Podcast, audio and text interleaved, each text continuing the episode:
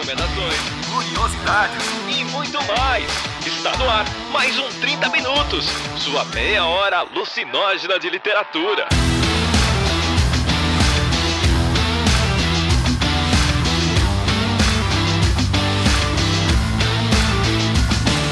Está começando mais um 30 Minutos, a sua meia hora alucinógena de literatura. Eu sou Arthur Marqueto e estou aqui com Vilto Reis e AJ Oliveira para falar sobre, com vocês sobre um tema bem diferente, que é um tema que eu acho que a gente fala pouco aqui no podcast, que é sobre o processo de escrita mesmo. A gente vai falar um pouquinho sobre oficinas de escrita criativa hoje. E vamos trazer isso pros leitores também, inclusive, né? Não só para quem quer escrever. O Vilto trouxe a proposta pra gente para falar um pouquinho sobre escrita criativa. E aí, para você que tá pensando, pô, mas eu não escrevo, né? O que, que é isso? A gente vai falar um pouquinho do geral para você conhecer o que, que é essa. o que são essas oficinas de escrita. De repente você se descobre interessado em fazer uma oficina em conhecer um pouquinho como que é, de repente você resolve reacender uma chama apagada na sua juventude no processo de educação complicado. É, a gente vai discutir um pouquinho sobre isso hoje, né? E principalmente, a gente veio também não só para dar o peixe, a gente veio para ensinar a pescar, que é cuidado com as águas turvas de pessoas que podem só querer a sua grana. Então a gente veio aqui também para acabar com a lógica do coach, é, é importante. Pedir o mané e o malandro de se encontrarem. Exatamente.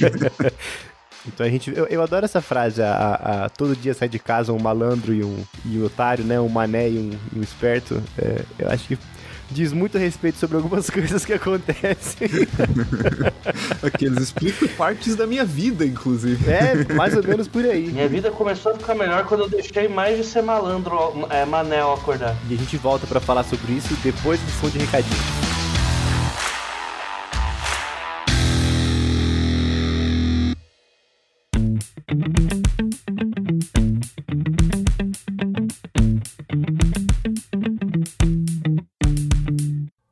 O recadinho dessa semana é simples. Estamos aqui na semana, na primeira semana de maio, então você sabe que logo logo teremos o primeiro sábado de maio, dia 6, que é quando a gente vai se encontrar para falar do livro Tudo é Rio. Vocês já devem estar cansados de ouvir a, a sinopse do livro por aí, mas vocês sabem que esse livro é babado. Ou as pessoas amam ou elas odeiam, e a gente vai, a gente aceitou essa essa bucha. E a gente vai estar lá no, no, no, nosso canal do YouTube gravando no horário de sempre, às 7 da noite, no sábado. E convido vocês para participar. A edição no YouTube é sempre mais longa, com as interações do chat. Então fiquem convidados para participar. Tá bom? É isso.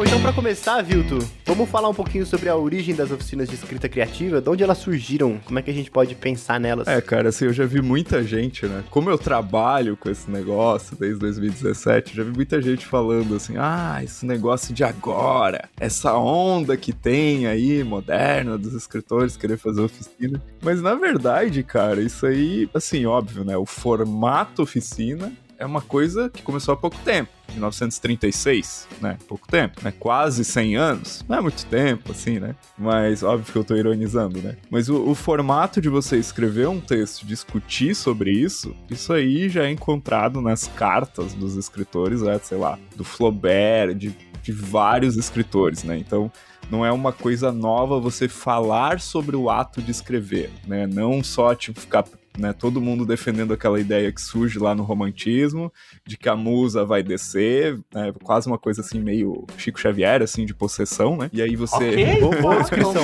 Você tem minha atenção, você, você... tem minha atenção. Quero ver até onde vai.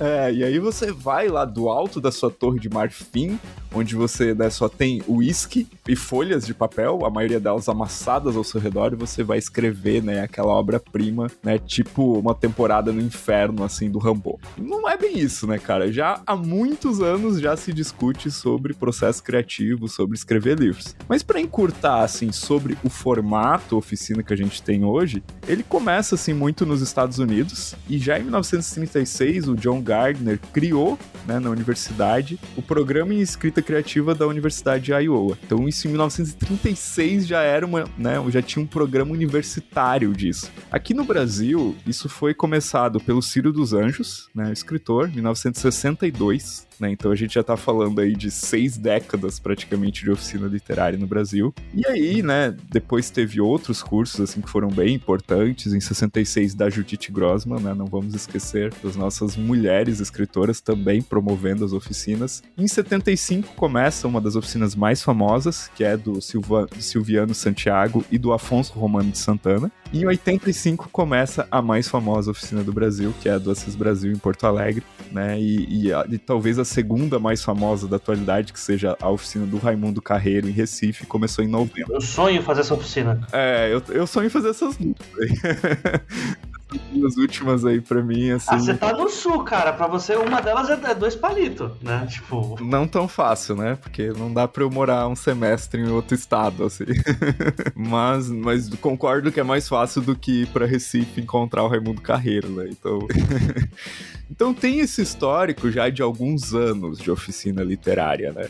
Não é uma coisa que, ah, surgiu agora, né? Ah, é uma onda do momento. Claro, com a internet o negócio se popularizou né? Muito, muito mesmo. Então, só, só para dar um contexto aí, e hoje a gente tem outros grandes professores, o próprio Assis Brasil tem curso online, né? Então, para ver como as coisas também se modificam com o tempo. Além de um dos livros mais legais que foi lançado ultimamente de ficção, né? É, os dois, né? Tanto o Assis Brasil como o Raimundo Carreiro têm livros excelentes que não devem em nada para os manuais americanos, né, que são os mais populares aqui no Brasil. Mas acho que escrever ficção do Assis Brasil, que saiu em 2019, é um, um épico, né? E os livros do Raimundo de Carreiro, que eu acho que são dois sobre escrita. Gente, eu não sabia que o Raimundo tinha livro de escrita também. Tem, tem e são excelentes. O Raimundo é mais incisivo, assim, nos posicionamentos dele, né? Por exemplo, ele, ele defende que escritor não tem estilo, quem tem estilo é personagem. E aí você segue o personagem e conta a história dele. Então ele é mais incisivo. É, cada, cada um é incisivo ao seu modo, né? É. o, né, o, o Assis Brasil, o cara de que a diferença de conto para novela, conto para romance é o que fica em pé quando você bota que ele para em pé? É, ele, faz mais algumas diferenciações.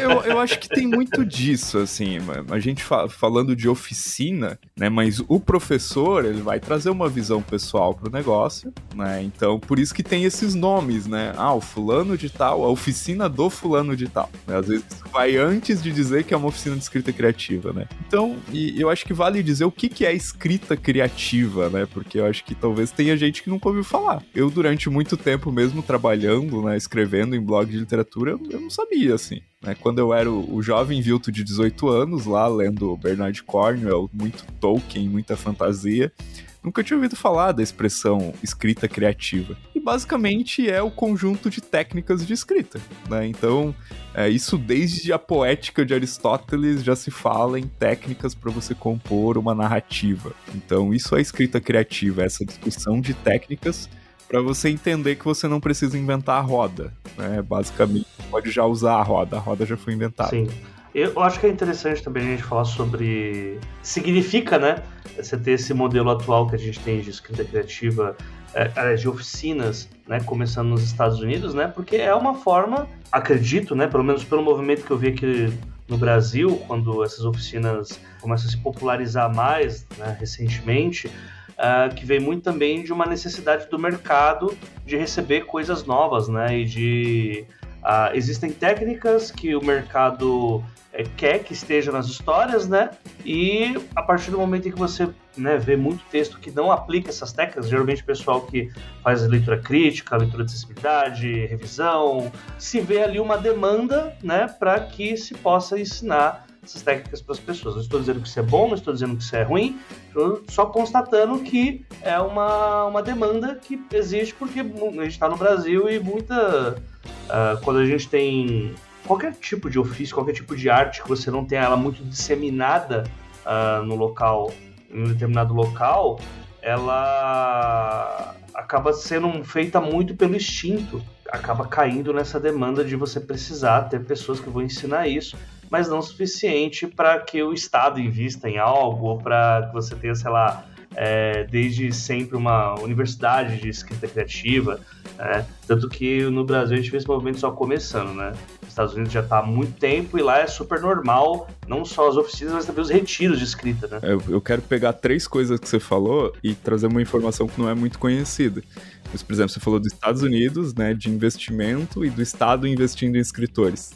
Depois da Segunda Guerra, os Estados Unidos patrocinou vários escritores americanos que tinham um posicionamento de esquerda, né? E aí, tipo, a gente pode pensar, né? Por que patrocinar os escritores de esquerda, né? Porque né? Basta você estudar sobre gatilhos psicológicos para saber que quando você dá alguma coisa para a pessoa, a pessoa automaticamente se sente em, em, como se estivesse devendo alguma coisa para ti, né? Então, ó, olha a inteligência, né? A inteligência, né? Não tô, não tô falando no sentido positivo aqui, né? Até num sentido meio maquiavélico, assim, né?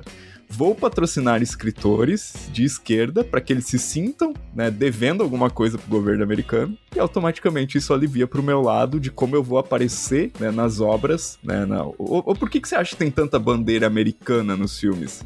Né? Porque, cara, eles patrocinam, eles botam dinheiro mesmo, assim. E automaticamente eles estão impulsionando a cultura deles, eles estão tornando isso propaganda global, para ver que, ok, para que primeiro que se tenha um pensamento estratégico para se fazer isso, mas que também se tem uma profissionalização do mercado, coisa que aqui no Brasil a gente está engatinhando um pouco ainda. É, eu não sei se eu interligaria muito bem essas duas, tipo, que a gente está muito focado mais na parte de é, ensino de escrita, né? Quem investir em, escritores, igual foi feito com Orwell nos Estados Unidos, feito com é, aí você vai ter já não da, tão, tão na ficção, mas Hannah Arendt também, né? Que é bem conhecida essa, nessa parte. Mas eu acho que entra mais aí no soft power, né? Do que no num objetivo de criar escritores no país, sabe? Tipo, por exemplo, fazer investimento em universidade. Tal. É, eu, eu, vou, eu vou aproveitar essa sua deixa, porque a história da, da não ficção caminha mais ou menos por aí, né? O Vilto falou que é uma coisa antiga, mas a gente pode pensar também nessa relativização do 100 anos ser antigo ou novo, né? Porque a, a, uma coisa interessante que dá para pensar, o AJ falou, por exemplo, né, de como uma arte não é muito disseminada, ou quando ela passa por uma mudança muito brusca e ela precisa adaptar a um novo modelo, né? Por que, que eu estou dizendo isso? Quando a gente tem essa modernização do jornalismo, por exemplo, né, uns anos depois, em, lá para os anos 50, 60, 40 ali, a gente tem uma, um começo de sistematização da produção do jornalismo que envolve numa espécie de curso de escrita criativa, né, que é o que a gente conhece hoje pelos manuais de redação, né, que é conseguir inserir, que é que é inserir um tipo de escrita específica dentro do modelo específico de escrita que é padronizado e estilizado e tal. E é quando a gente começa a inserir aqueles mitos de objetividade, imparcialidade, bibibi bobo que a gente vem por aí. Eu não vou entrar no mérito do porquê que isso é um mito, não hoje. Mas é, é, é essa estruturação desse tipo de escrita, né? E aí também não vou entrar no mérito se isso é bom ou ruim, como a Jota falou. Acho que existem lados, pontos positivos e pontos negativos, mas é uma estruturação de toda forma. E, e, é uma das estruturações possíveis do momento em que a gente vive, né? Porque esses grupos de. É, a, a, a escrita criativa hoje, ela passa por um processo muito de formação mas esses grupos de discussão de técnicas de escritas e de feedbacks e de pessoas que estão envolvidas com o meio da escrita de alguma forma existe há muito tempo, né? Sei lá, eu, eu acho que a, a, a, criação artística, de certa forma, ela passa pela troca entre os pares de qualquer forma, né? Sei lá, desde os Inklings, que é aquele grupo do Tolkien, do Lewis, de uma série de pessoas que trocava, até os retiros de escrita do Byron com o Polidori e a Mary Shelley. Devia ser um pessoal, assim, bem, bem animado. Não, né? devia ser umas discussões empolgantes. Você falou pessoal mega animado, eu pensei, era tudo gay, era? Os gays que eram o povo animado, não, né? Não, não era, né? Não, eu imagino que eram uns ingleses de 50 anos tomando chá, assim, sabe? É, isso quando eram criminosos, né? Que era o caso do Byron, que enfim... É, não, é, o Byron aí... Era efetivamente criminoso. Essa ideia de que a, a os grupos de discussão né, e de produção de arte sempre existiram. E que a escrita criativa é hoje uma forma bastante eficiente e, e, e atual de refletir sobre isso. Eu digo eficiente porque eu fiz uma vez e achei a experiência super interessante, super legal. Não só para escrita, mas como para a maneira com que eu leio também. Inclusive dei de presente para uma das minhas irmãs depois. A Mara fez também, foi, foi uma experiência muito interessante. Enfim, queria ouvir vocês em relação a esse tema também como é que vocês visualizam o público das pessoas que fazem essa oficina e que benefícios as pessoas retirariam disso? Começar pelo Vilto, que está aí nesse, nessa, nessa produção de escrita, tanto como uma pessoa que fez bastante oficina, como uma pessoa que dá bastante oficina. Como é que você visualiza essa produção? Falando sobre o público, acho que eu vou falar um pouquinho de como eu cheguei nesse negócio, né? E depois eu falo um pouquinho do público, então. Lá, bem nos primórdios, assim, das minhas ações na internet sobre literatura, né? Com blog, depois começando o podcast. O primeiro podcast que eu tive se chamava Literatus Cast. Eu lembro, hein? Eu lembro, hein? E a primeira pessoa que eu entrevistei no Literatos Cast foi a Luisa Geisler. E a Luisa Geisler recém tinha ganho, assim, pelo segundo ano consecutivo, o prêmio Sesc de literatura, né? Ela havia ganhado no ano anterior com, com livro de contos e no segundo ano com romance. E aí, é, conversando com ela e perguntando sobre como é que ela foi parar nesse negócio da escrita, ela falou: ah, fiz a oficina do Assis Brasil. E aí, né, fui pesquisar quem era Assis Brasil, né? e depois eu fui descobrindo, fulano fez, fulano fez, fulano fez, Caldela fez, galera fez, né? Carol Ben Simon fez. E, meu, uma lista infindável de escritores que estavam, assim, no cenário literário, assim, bem despontando naquele momento, alguns já consolidados, outros aparecendo. E aí me chamou a atenção esse negócio, assim. E aí eu pô, fui correr atrás, né? Tipo, como é que eu faço aqui onde eu vivo? Aí descobri oficinas do Sesc, descobri que tinha. Né, tava acontecendo na época, o Carlos Henrique Schroeder estava é, organizando o Festival Nacional do Conto numa cidade próxima aqui, e aí trouxe, né, grandes professores, grandes escritores e tal. E aí eu comecei, fiz oficina com o Luiz Rufato nesse evento, né, Fiz oficina depois com Marcelino Freire. Aí eu peguei, corri atrás de um professor da universidade, na época eu fazia faculdade aqui, que era um escritor bem consolidado aqui na região, que é o Michael Tenfen. Pô, falei pra ele, pô, por que, que não dá pra bolar uma oficina nos moldes da do Assis Brasil? E ele pegou e bolou um projeto, cara, e deu um semestre de oficina no sábado de manhã, assim e foi mega legal. E aí fui fazendo, né, cara? Fui escrevendo. E em 2016, quando eu lancei um gato chamado Borges, a gente lançou uma campanha pelo Catarse. E nessa campanha eu criei a recompensa de as pessoas fazerem uma oficina literária comigo. Mas eu achava, cara, que, tipo, né, bem com aquela autoestima que eu tinha na época, eu achava, ah, ninguém vai apoiar isso aí, né? Quem é que vai querer fazer uma oficina literária comigo? E para minha surpresa, tipo, eu tinha colocado um limite de oito vagas e preencheu muito rapidamente, né? Muito pelo pessoal aqui do podcast que participou também, né? E eu, meu, gostei demais, assim, eu dei oficina literária e gostei demais. Continuei fazendo oficinas. Em 2017 eu comecei a trabalhar só com oficina literária. E é uma das coisas que eu trabalho até hoje, né? Não só com oficina, dou mentorias, dou leituras críticas. Mas por que eu tô falando isso, né? Eu acho que essa pergunta do Arthur sobre o público que frequenta a oficina é bem interessante, cara. Porque é um público idade, não, não dá pra tu definir uma idade assim. Tem moleque de 16 anos fazendo oficina literária e tem gente de 70 e poucos anos fazendo oficina literária. Então, normalmente é um público, é, nas que quando tá na sua primeira oficina, é um público muito iniciante ainda, né? Mas com histórias de vidas e com carreiras, às vezes acadêmicas ou não acadêmicas, ou de experiência profissional, de experiência de vida que dá uma base, né, para escrever às vezes coisas incríveis assim. É óbvio, você vê muita porcaria em oficina, claro, né, escritor iniciante. Eu escrevi muita porcaria em oficina. Inclusive é um lugar para escrever porcaria, né? As porcarias que você vê, inclusive, podem ser suas, é o que eu ia falar. Eu, eu, eu gosto, eu gosto de fazer analogia que quando eu tava, tava, tinha meus 20, 21 anos, eu tinha inventado de trabalhar num setor de saque de telemarketing. E chegou uma hora que eu surtei lá, falei, porra, vai tomar no cu, só liga a gente aqui reclamando, não liga alguém pra falar, o supervisor olha pra mim, cara, você tá no saque. É pra ter reclamação. Ninguém vai ligar pra elogiar o serviço, porra. É, aí toda vez isso vem na minha cabeça quando é tipo. Eu, vejo o pessoal reclamando, ah, leitura crítica só vem leitura bosta, só vem texto incompleto, não vem um texto já feito. E eu fico assim, então. tipo, é tipo um motorista de ônibus reclamar, pô, só tem gente aqui, que que eu locomova eles? Não aparece ninguém que já teleporta, porra. Só paga passagem não, não incomoda aqui, tá ligado? É, é, meio que essa linha, né? Que é, é um lugar para ter textos ruins mesmo, né? Até faz para o pessoal não, não compreender de uma forma errada, né? Ah, nossa, então eles julgam o texto que. Sim, julgamos, mas é porque é para ser ruim mesmo. Tá exatamente. E talvez, Arthur, só para fazer um, um, adendo também para, né, acho que nivelar o entendimento do pessoal. Às vezes as pessoas não sabem, né, como é que funciona uma oficina. Né? Normalmente tem um, um primeiro período de exposição do professor, né, que vai falar sobre um, algum conteúdo relacionado à escrita. E normalmente, não é todas as oficinas que são assim, mas tem um momento em que os alunos compartilham textos deles, né? Então, alguns leem na hora, outros né, compartilham de outras formas. E aí é onde tem essa troca, essa discussão. É basicamente assim que funciona uma oficina, né? não tem muito segredo na didática em si. Mas só para quem não nunca foi. O que dá para adicionar aqui é que uh, sobre a parte de público, né? Eu acho que o público ele varia, como o Vitor colocou, já, e não varia só entre idades, varia também entre estilos. Às vezes você é um escritor, sei lá, eu já fui em oficina de escritor que é da dita alta literatura, né? E gente que foi lá para aprender poesia, gente que é de fantasia, gente que é. E o contrário também. Eu fui na oficina uma vez do Felipe Castilho e tinha gente disposta a querer colocar o lúdico na própria poesia.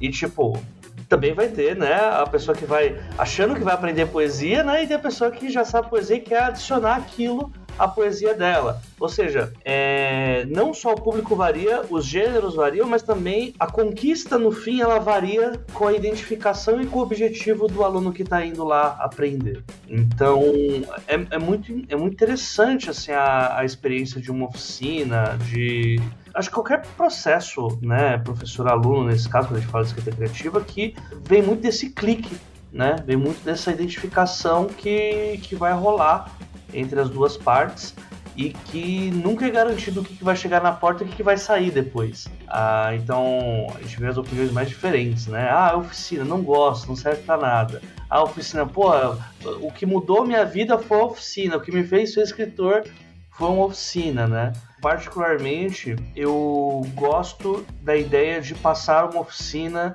com um determinado tema para que a pessoa entenda aquele tema. Eu, eu, prefiro evitar oficinas que são mais senso comum, é, que foca, sei lá, jornada do herói e ensinar um modelinho Disney, assim, de, de contar histórias. Só que não adianta, mesmo você focando em algo. Fui numa oficina de terror uma vez. Tinha uma moça que foi lá para aprender a fazer romance, tá ligado? Isso nunca vai mudar. Então, assim, é, aí você. Pô, ou a pessoa tá muito perdida, porque não dá para você nem ter o um preconceito. Que às vezes você pensa, puxa, essa pessoa tá perdida aqui. E aí quando vai mostrar, quando ela vai mostrar os textos que ela consegue criar, ela conseguiu mesclar aquilo que ela aprendeu na aula com aquela bagagem que ela tinha e vira uma coisa nova. E eu dei essa volta tudo por quê? Porque da mesma oficina do Assis Brasil, sai a Luísa Geisler, sai o Daniel Galera e sai o Daniel Caldela, tá ligado? Que são três pessoas que escrevem totalmente diferentes, até no público-alvo, né? Não só em gênero, mas no público-alvo também, né? É legal a parte de oficina, como que ela consegue acrescentar. Você não vai te ensinar a fazer nada, mas ela vai trazer essa, entre aspas, evolução, né? Ela vai, um pouquinho daquela oficina vai ficar na mente da pessoa, dependendo da, das expectativas que ela tiver feito pro curso. Eu queria saber de vocês se ter feito uma oficina mudou a maneira com a qual vocês leem. Fico pensando na. Pergunto isso porque eu fico pensando na possibilidade de pessoas que não têm uma intenção forte de putz, eu quero fazer uma carreira de escrita, ou eu quero ser um escritor publicado por uma editora grande, uma editora pequena. Pensar na escrita tanto para pessoas que escrevem como um hobby, uma atividade é, bem pessoal, e pessoas que não escrevem no geral, assim, literatura, memórias, coisas desse tipo, né? Enfim, no dia a dia a gente escreve e-mails e tudo mais, e é um outro tipo de escrita, né? Para voltar, mas tô dizendo na, na parte literária, de ensaios, como é que isso surge nessa relação? Cara, talvez a gente não tenha falado ainda de um dos maiores benefícios de se fazer uma oficina literária, né? Porque até hoje, assim, todos os bons professores de oficina literária que eu conheci, eles falavam a mesma coisa. Assim. Não, a primeira coisa que se aprende na minha oficina é a ler. Né? A primeira vez que eu vi isso, eu fiquei meio, ah, porra, né? Tá de sacanagem, né? né? eu sou alfabetizado, cara. Eu meio que entendi a coisa meio literalmente, assim, o jovem Vilto, né? E, e, na verdade, fundamentalmente é isso, assim, porque você vai ter contato com referências que talvez você normalmente não teria, né? Que aquele professor vai te trazer ali, vai mostrar um texto de fulano, de ciclano, e, e vai te ajudar a notar as coisas que tu não notaria. Então, acho que uma boa oficina, ela treina o teu olhar também pro texto. Né? Eu tenho um aluno que sempre fala, cara, eu, nunca, eu nunca me recuperei de ter feito uma oficina tua, porque eu nunca mais assisto nada da mesma forma, eu nunca nunca mais leio nada da mesma forma. Daí, ironicamente, eu falo, brigadão, hein, mano, obrigado. Estragou tudo. É. é, porque algumas coisas se tornam previsíveis, né? Tu começa a entender mais de estrutura, de personagem, de cenário, de pistas plantadas, coisas que antes você lia como um leitor, né? E aí você começa a ler como um escritor, né? Então, é, eu acho que tem esse benefício para quem é aquele leitor que quer ir mais a fundo, né? Por exemplo, estudar simbologia, né? Ter um conhecimento maior mesmo de narrativa vai te tornar um leitor melhor, né? Mesmo que você não queira ser um escritor. E se você quer ser um escritor, então é, sabe, uma coisa meio basilar, assim, você treinar o seu olhar. Não quer dizer que precise ser no contexto da oficina, mas treinar o seu olhar com certeza vai te trazer aí muita coisa boa para tu escrever. É, isso que o Leovilto falou sobre leitura, não é só a leitura, vai aprender a ler livros para você aprender a escrever que você vai. Não, você vai aprender a ler narrativa no geral, né? Você vai aprender a ler filmes, por exemplo, ler, ler uma série, você vai aprender a ler coisas que não são em letras. Ler legenda sair do dublado. É, exatamente, lê a legenda. Se, lê a legenda, já, já viram literatura no filme? Aqueles, né? E no fim, qual que é a ideia? É você conseguir ter tanto senso crítico quanto ter uma aptidão ali para entender as escolhas que um autor faz, uh, entender. Eu acho que a parte de simbologia é o que mais me pega.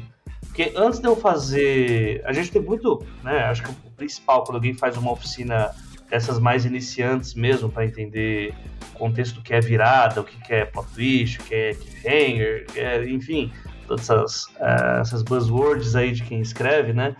É, você tem aquela coisa de, ah, estragou, vai estragar boa parte dos filmes que você vai ver, tá ligado? Beleza, tem isso, isso tem. Mas o que tem também é tipo você começar a olhar para, por exemplo, filmes que aplicam a teoria das cores, tá ligado? Por que, que tal personagem tá usando a roupa de uma cor para uma determinada cena? Por que, que tal personagem, naquele momento, ela tá tomando uma taça de vinho branco e na conversa com outro personagem ela dá uma golada inteira na taça de vinho já enche logo de cara. Por quê? Porque ela tá puta. E isso é uma forma de se comunicar. O, escritor tá passando para você sem falar que a personagem tá puta, por, através dos gestos. Né? Então você não tá lendo só as palavras, está aprendendo a ler o mundo de outras formas, né?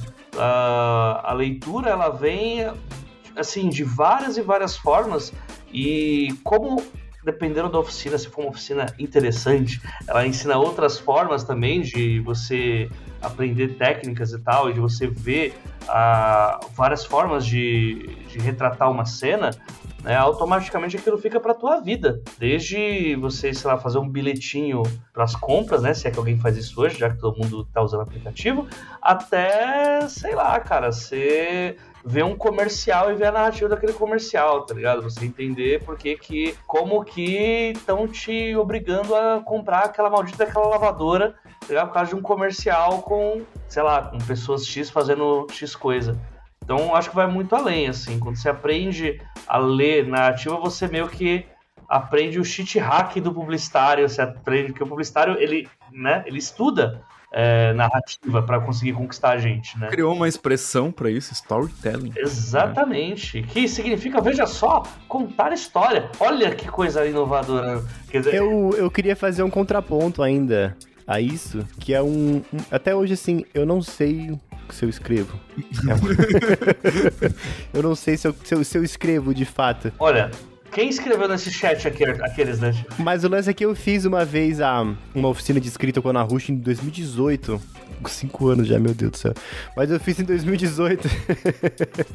e eu achei muito interessante, porque eu não tinha feito ainda. Era uma, uma oficina bem bacana. Era uma oficina que ela deu em dupla ainda com o Fábio Fernandes. Então eu falei, ah, eu vou ver mais para conhecer, porque eu sempre fui curioso, né? O lance era estudar mais do que de fato pensar na escrita. E aí, pensando no que eu tava dizendo de de quem não tem essa pretensão de ser escritor, ou quem escreve às vezes, né, só para como hobby pessoal e tal. É, e eu achei uma experiência muito interessante, assim, muito divertida, porque o fato de você ter que escrever e apresentar e trocar.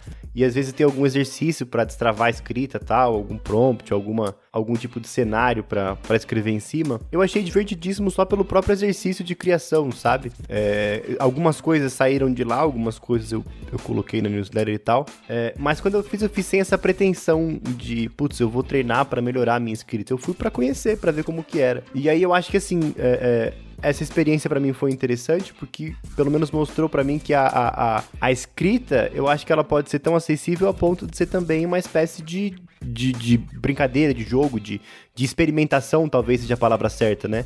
Porque de repente você faz uma, uma oficina para você conhecer a linguagem, para você é, é, é, desenvolver alguma habilidade ou só pela diversão de participar ali. Você não necessariamente precisa ter a pretensão de um projeto grande, né? Enfim, para quem tem um projeto maiores ou para quem tem uma, uma noção mais ampla do que se pretende fazer, tem mentorias, tem outras possibilidades também que são bem específicas, né? Mas eu acho que a oficina, dependendo do, do percurso dela, da, da estrutura dela, existem outras possibilidades. É né? claro que você não vai falar, putz, vou fazer o meu, meu currículo pro Assis Brasil como uma, uma forma de, de brincar na, na, de, de fazer fazer uma gincana. Claro que não. Mas existem possibilidades, oficinas que às vezes permitem essa, essa aproximação com a leitura, né? E, enfim, são pessoas que são essencialmente leitoras e não necessariamente escritoras, né? Legal, cara, eu, eu acho que faz sentido, assim.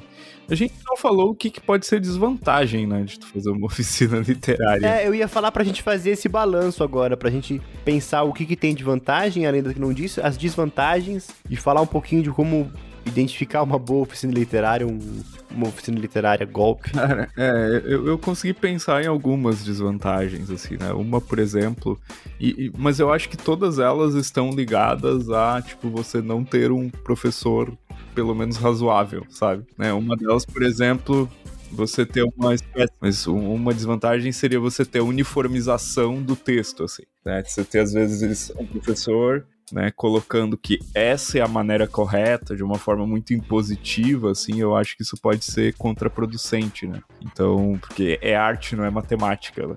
Então a gente não pode perder isso de vista. Pra... Eu, eu sempre falo isso, né? Quando eu vou explicar algum conceito, para cada coisa que eu falo, sempre vai ter uma ótima exceção que você pode me citar. Então, né, você pode considerar esse conceito, mas não tome isso como uma lei, assim, né? Então eu sempre vou por esse caminho quando eu tenho que explicar alguma coisa. Acho que essa é uma desvantagem. A outra, às vezes, é as pessoas, né? Porque às vezes você tem uns companheiros de turma, assim, que sabe, é, sempre tem o chato, né? Da galera. O cara que. o chato da palestra. É, o cara que ele quer mostrar o quanto que ele sabe. E, e ele meio que fica, às vezes, mono, monopolizando o professor para ele, assim, sabe? E, e, às vezes isso é chato também, assim. Mas faz parte da vida, né? Isso aí não, não tem muito o que fazer, né? outra desvantagem é, sei lá, você não se identificar com o seu professor, né? Às vezes você quer escrever um tipo de coisa e o seu professor fala mais de outro. Ou a proposta dele, às vezes gosta muito do professor, mas a pegada dele é outra. E às vezes o caminho para isso é você fazer outra oficina, né? Não desistir de fazer oficina, né? Beleza, fiz duas ou três e não gostei, ok, né? Talvez não seja a sua, né? E tá tudo bem também, né? Eu acho que vai muito tudo isso na. Como eu falei assim, tem a parte do professor errado, do professor errado, né? Mas eu coloco muito na conta de expectativa. Eu acredito que oficina é, de escrita ela vai clicar para você dependendo da tua expectativa e do nível de escrita que, você tá. Porque não adianta tu fazer Tipo, vai lá, fiz uma oficina sobre Jornada do Herói. Vai, eu vou colocar que, eu, que é a que eu mais vejo acontecendo Jornada do Herói, né? Aí lá vamos nós. Cara, se você fizer 15 oficinas de Jornada do Herói, cara, uma hora você vai começar a falar, nossa, as oficinas não prestam, tá ligado? Mas será que não prestam mesmo? Você que já tá num. Já era pra você ter é, ido para o próximo degrau, mas você não cansa de fazer a prova da quarta série, até já decorou já o gabarito. Além disso, tem aquela coisa de achar que você vai aprender tudo o que está numa oficina. Isso, na minha experiência, isso não acontece. Tipo, você. Eu comecei, né? A minha primeira experiência uh, foi como aluno, né? Eu tinha feito uh, um coach de literatura, na época que coach era legal, tá ligado? Uns 10 anos atrás, quando o coach não era essa máfia maldita que é hoje, eu lembro que, assim, duas coisas que eu lembro bastante o, a pessoa que estava me, me mentorando, ela falando que ela ia ensinar técnicas é, de venda. de livro. Então ela ia ensinar várias coisas que tornavam o livro mais palatável ao mercado. E que se a minha intenção fosse ser mais experimental, talvez fosse bom rever essas técnicas. E isso eu achei muito importante, porque né, coloca muito bem as expectativas ali bem alinhadas. Ele já provavelmente alguém que, né, um, um coach ou mentor que já passou pelo caso de ter problemas com isso, né, expectativas de alunos. E a segunda parte, que é a que mais marcou, foi que depois que eu terminei de fazer o processo todo, cara, eu percebi que para muita coisa eu ainda não estava preparado para aprender. Que demorou muito até eu absorver aquelas coisas, por quê? Porque ao contrário da pessoa que faz os 15 cursos de Jornada do Herói, eu fui avançando, avançando, avançando, avançando, avançando. E assim, eu ia pegando uma coisa, outra, uma coisa, outra, fui melhorando exponencialmente. Em dois anos eu melhorei como escritor, assim, o que eu não tinha melhorado na vida inteira. E, e num tempo muito curto, né, vale dizer. Mas eu não tinha conseguido absorver tudo, porque era muita coisa tá tudo bem, não foi dinheiro perdido. Eu aprendi o que dava para aprender, o que era compatível para mim aprender né? Ou para eu aprender. Mas o mesmo, eu pensei, não, agora que eu já estou preparado, agora que eu já tenho um grande conhecimento, né? Agora eu vou para uma oficina, eu vou arrasar, eu vou aprender tudo. Não, toda oficina que eu vou, eu aprendo alguma coisa nova. E muitas vezes, tipo, às vezes dá um clique de, pô, era isso então que fulano tava falando, sobre isso que ele tava falando, tá ligado? Eu fui numa oficina de, de terror, eu não escrevo terror, mas a primeira coisa que ensinaram foi, é, escreva sobre o seu medo. Porque você é especialista no seu medo. E se você é especialista no seu medo, é muito provável que outras pessoas também tenham o seu medo, elas vão se identificar com aquilo e vão querer, tipo, eles você vai fazer as outras pessoas terem medo. Que a, a grande pergunta da oficina era: como eu faço para escrever algo que as pessoas tenham medo? Aí eu falo, caralho, então é isso que falam quando é que romance é sobre, né, que livros é sobre identificação. Então isso pro terror funciona e do terror eu peguei a lição para outra coisa. Mas agora todas as lições de como que como que eu faço um bom psicopata, todas elas voaram da minha mente, eu não faço ideia do que foi passado ali. Mas isso ficou. Então, até essa expectativa ela tem que ser alinhada, né? Você encontrar o psicopata dentro de você, cara. Exato. Mas deixa eu perguntar para vocês, existe algum segredo, algum truque para identificar se o problema é você ou se o problema é o curso? Se o curso é uma, um papelão ou se você que tá com a vibe errada? Eu tenho. Eu tenho meu departamento de vai dar merda. Sempre mantenha o departamento de vai dar merda ligado. O mal, e lembre-se, o mal do malandro é achar que só a mãe dele faz malandro, tá ligado? Então, assim, ciladas, né? Cilada, cilada, cilada. Escreva seu livro em 90 dias. Mentira, não vai ter. Tá? Não vai acontecer. Corra. Corra pras colinas. É curso que ensina a escrever o livro em 90 dias. Não existe curso que ensina a vender. É, tipo, não, como posso dizer, não, não que ensina a vender, mas que vai falar, ah, vou te tornar um best-seller. Mentira, não tem como isso acontecer. Motivos óbvios. Você não depende de si próprio. Você depende de mercado, depende de como as pessoas vão comprar. Se existisse uma técnica para fazer best-seller, a gente não tinha furo de. não tinha fiasco de livro em editora. E aí é só você. Não tinha curso, porque a pessoa tava sendo best-seller. Isso. É só você ir no, na internet com esses fandoms de trilogia, pentalogia, sexologia, sexologia. Não, sexologia não. Mas. E perguntar para eles o quanto eles estão putos que o penúltimo, antepenúltimo livro deles não foi contratado pela editora, porque não tava vendendo, tá ligado? Coisa que é sucesso lá fora, porque não tem segredo para fazer best-seller. Então, é, para mim, é, é, entender como funciona esse universo coach quântico, reprogramador de DNA que vende tudo e faz e acontece e deixa você rico e levar isso para a lógica de quem está te vendendo o curso. Se você reparou nessas red flags, eu sempre aconselho a correr. No fim, o que importa do curso mais é aquilo que você vai aprender e menos como a pessoa está se vendendo. Tá Eu sei que o vídeo deve estar tá batendo, porque o vídeo se vende muito bem. Mas eu acho que a, a melhor fonte que a gente tem são outras pessoas que fizeram o curso, né? Ou se a pessoa tem um, um tempo de carreira que faz com que ela tenha um nome a zelar. E aí esse é o caso do Vilton. O Vilton tem o nome a zelar já, porque ele tá há alguns anos já fazendo isso. Cara, às vezes essa é a garantia que eu dou. Às vezes as pessoas me perguntam, tá, mas né, por que, que eu faria um curso contigo? Não sei por, por, Como é que eu sei que você não vai pegar meu dinheiro e desaparecer? a minha vontade é dizer assim, cara, não é tanto dinheiro assim para eu resolver minha vida, né? Talvez se fosse. não, brincadeira.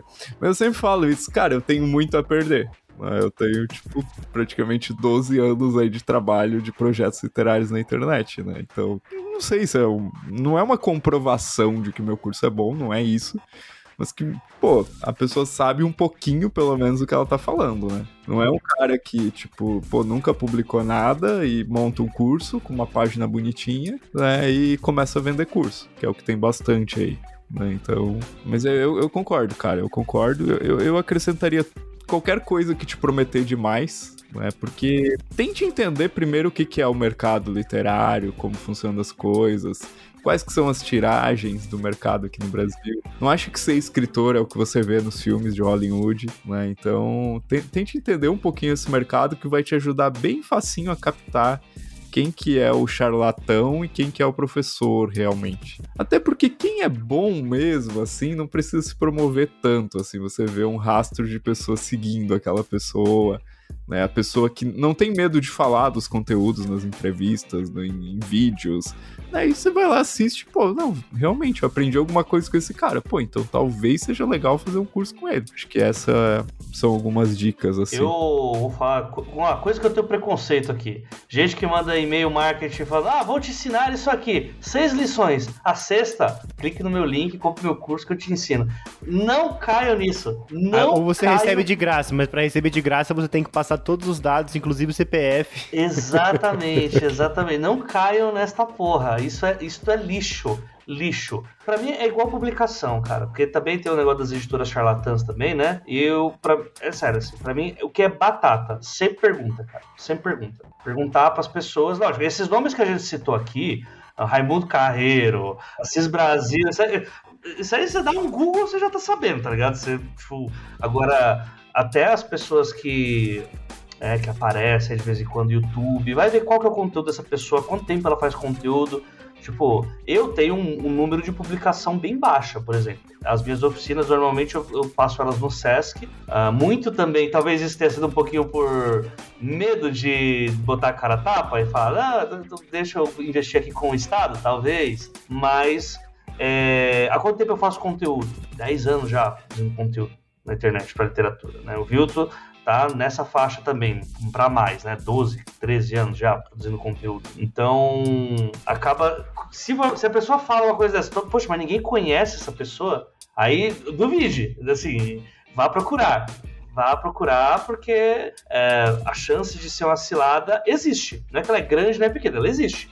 Então procura, procura saber quem fez, o que, que vai ser aprendido e para você conseguir alinhar suas expectativas, né? Você não acabar tendo uma experiência ruim aí, sei lá, escritores morrem nessa daí, né? Não morrem perder a vida, mas deixa de existir o escritor por causa disso. É, a pessoa se desestimula, né? Desanima e tal.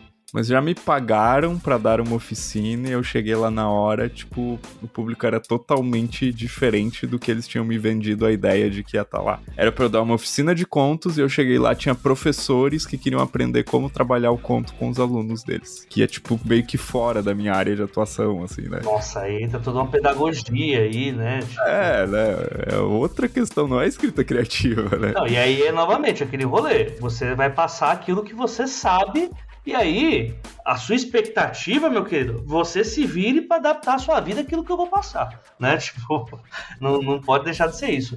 Mas eu quero deixar uma coisa também que é o contrário disso, o contrário do, o, porque para mim o anti-charlatão, né? Que aí a gente não pode cair naquele rolê aí, é bom se o ouvinte tem interesse, alguma coisa assim, é, a gente tá falando isso em off, né? De não cair também na falácia do oficina não serve para nada, porque escrita é o dom das musas e que escritor já nasce sabendo, porque é assim que funciona, né? Se Deus não escolheu, morre, reencarna e tenta na próxima. Não, não é assim que funciona. Você, para qualquer tipo de. Você é um ser humano, primeiro. Você é um ser humano, você tem um cérebro dividido em três partezinhas e tem uma delas que aprende muita coisa. E para aprender muita coisa, você aprende não só com vivências, mas também aprende com experiências de outras pessoas.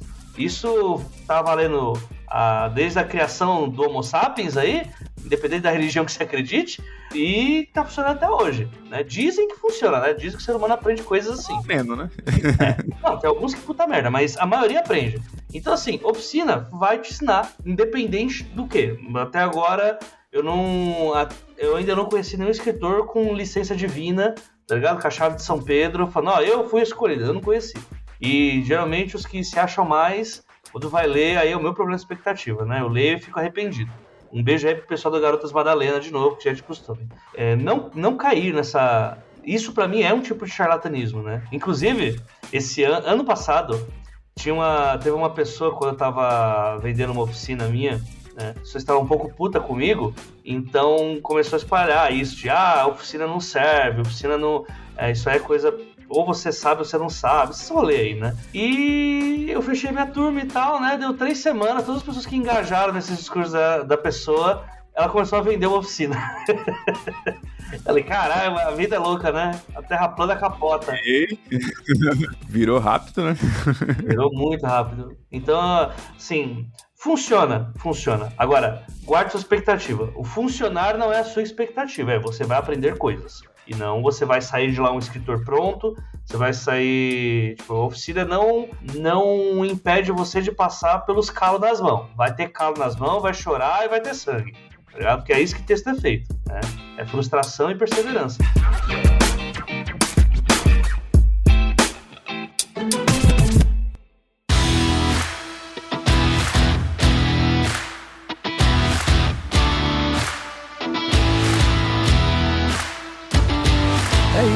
Essa mensagem bonita e árdua do AJ.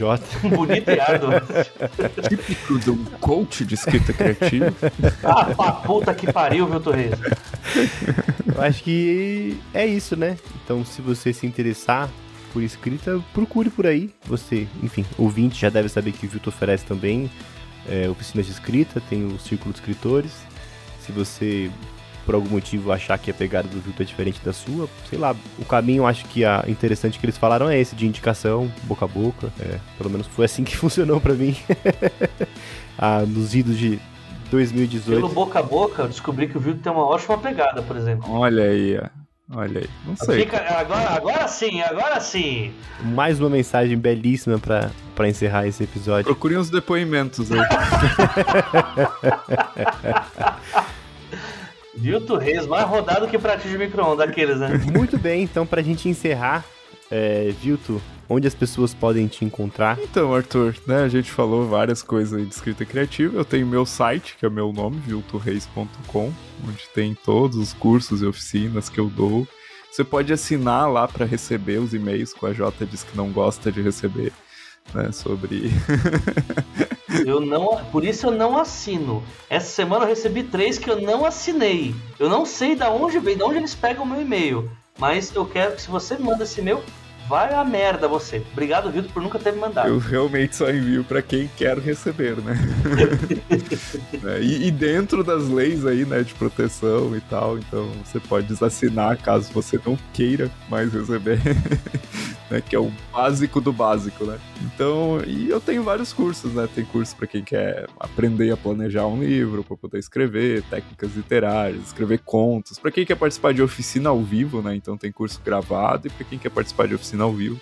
E tudo isso vocês acham lá no meu site, viltorreis.com. Não vou ficar falando mais do que isso para não parecer que o programa é aquela lista de cinco coisas e a, a quinta é o meu, façam o meu curso, né? Como a Jota falou. Mas quem quiser conferir lá, é bastante interessante. Inclusive tem um, uma palhinha gratuita para quem quiser procurar. Tem um canal, que, o conteúdo que ele produz por aí também.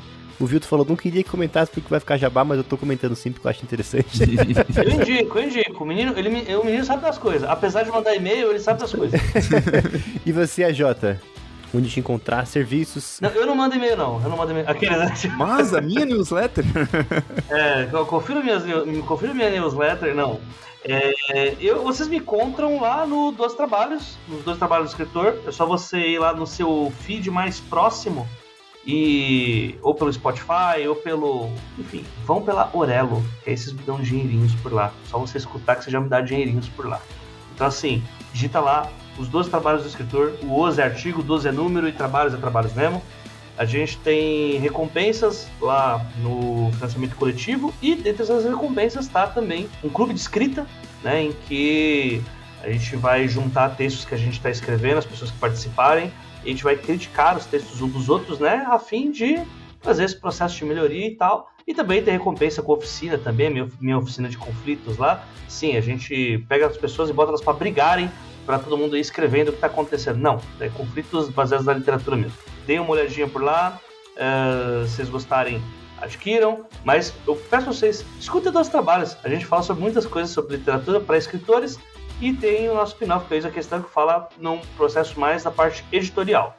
É, a gente já produz há oito anos já, e quem tiver interessado provavelmente vai ter assunto e convidados de todos os tipos para todos os gostos. Inclusive tem episódio com o Vilto lá. E cara, assim, né? Não querendo puxar saco, né? Porque o AJ tá aqui, mas tipo, se tu ouvir todos os episódios dos 12 trabalhos, com certeza vai valer muito mais do que várias oficinas aí que tem conteúdo pra caramba, muita gente, muito autor bom que passou por ali e falou de vários assuntos, então às vezes é até mais dinâmico do que você ficar, tipo, sei lá, anos estudando o mesmo cara, né? Então tem esse lado também das diferentes visões e dos conteúdos que são bem bacanas. O pessoal desse podcast ficou muito educado, né? Você viu? Eu fiquei aqui indicando o Vilto gratuitamente, aí o Vilto começou a indicar o AJ gratuitamente. Pessoas se abraçando. Porque tudo ela deixa, mas se você assinar o nosso curso com o cupom curso agora. E a gente tá lançando o curso do Arthur. É. O, o, com o cupom eu bestseller, tá ligado? Em 90 dias, eu best-seller em 90 dias. É, em 90 dias, sempre. Sem esforço. Mas pro ouvinte das antigas já sabe que para apoiar o podcast, para ele continuar existindo, vocês podem procurar 30 min, tanto no PicPay quanto no Padrim. É só colocar lá, estamos com os numerais, então 30 M-I-N. A partir de 5 reais você pode participar. É, a partir de 10 você já tem o acesso ao canal do Telegram com conteúdos exclusivos. A partir de 20 você já participa dos sorteios mensais feitos nas lives do clube de leitura, que as lives são abertas e vocês podem participar, então fica o convite para vocês. E a partir de 40 vocês fazem parte do projeto Fura Fila, que é uma iniciativa criada pela Sicília para poder vocês serem sorteados e votarem quais pautas serão adiantadas ao gosto do, do apoiador. Fura Fila que em São Paulo representa dois nomes, né? Paulo Maluf e Cecília Garcia Marcon. Exatamente. Assista mata. e se você não puder firmar esse compromisso mensal, claro que você sempre pode fazer o Pix pro pix.30min.com.br. Como diria a Cecília se estivesse gravando com a gente, de um real até o infinito. Enquanto couber no bolso de você esse mês, você pode enviar que tudo isso é convertido para a manutenção do programa. Então, o que permite a gente a continuar os envios, a fazer o material do Telegram, o material de leitura pro, pro clube de leitura, enfim, pagar os editores. Então a gente aceita de muito bom grado. E fica o nosso agradecimento aos apoiadores Premium, que é o Diniz Bortolotto, Gabriela Valentim, Kelly Cristina da Silva, Maria Beatriz Catela Cunha, Thelma Cobori, Renato Oliveira Lamonier Ribeiro, Marlon Beckenbrock, Lucas Brito Silva e Bruna Cabral. Muito obrigado e até a próxima. Tchau, tchau.